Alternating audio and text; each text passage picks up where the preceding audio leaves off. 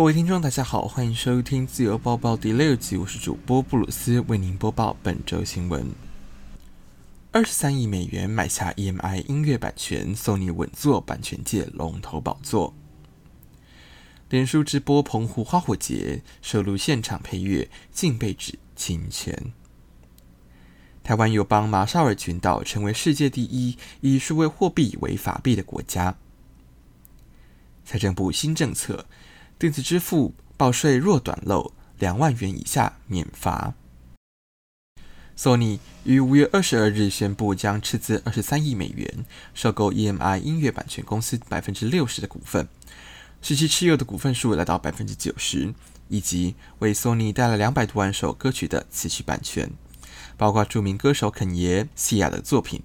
此次收购也是索尼新任首席 CEO 吉田健一郎上任以来最大的战略目标。巩固了内容业务的现金流稳定。他表示，本次在音乐版权领域的投资将是我们长期发展的关键一步。吉田还表示，网络的普及导致了音乐市场从1999年左右至2014年的萎缩，但随着音乐串流服务的发展，这种局面已经被扭转。此外，一项新三年计划也在当天发表。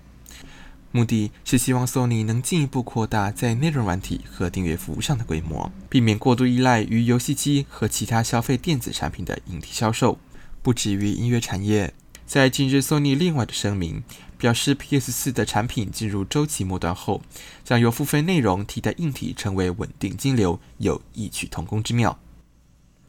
每年澎湖国际海上花火节都吸引不少慕名而来的游客。除了现场观赏，多数游客也都会使用各种直播功能，分享给亲朋好友欣赏。然而，却有游客与脸书直播被指称侵权，即便是收录现场配乐，却被检举，更被强行移出营销档，让游客相当不解。澎湖县政府旅游处则表示，所有音乐都取得公播权，绝无侵权问题，并强调花火必须要搭配音乐释放。事实上，过去澎湖县政府新闻科直播花火影带时，也发生过同类问题，最后只得拿掉现场音才过关。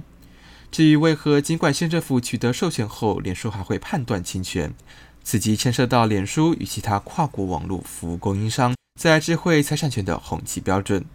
与我国著作权法之适用，则为第九十条之六第三款。以及网络服务供应商唯有在知悉平台有侵权疑虑之事件发生后，立即移除该项资讯，才能免除其损害赔偿责任。北太平洋台湾邦交国马绍尔群岛近日以国家地位发行了数位货币，简称 SOV，与原先法币美元并列。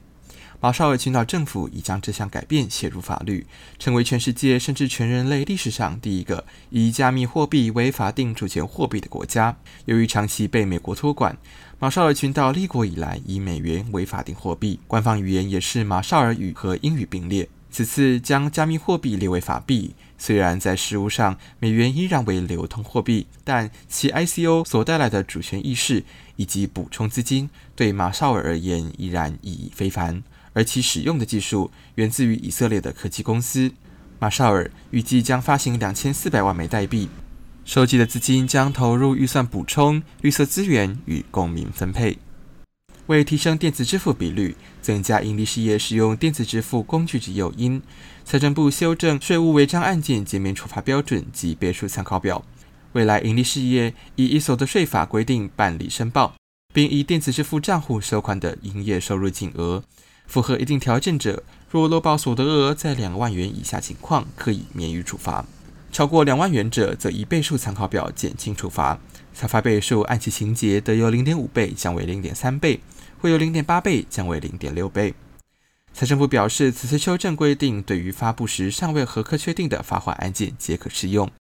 财政部也特别提醒，虽然降低相关罚则，但盈利事业仍需诚实申报，以免受罚。此外，财政部亦提供小规模营业人行动支付之租税优惠，若符合适用条件，三年内将由计征机关按百分之一税率查定课征所得税，并免用统一发票。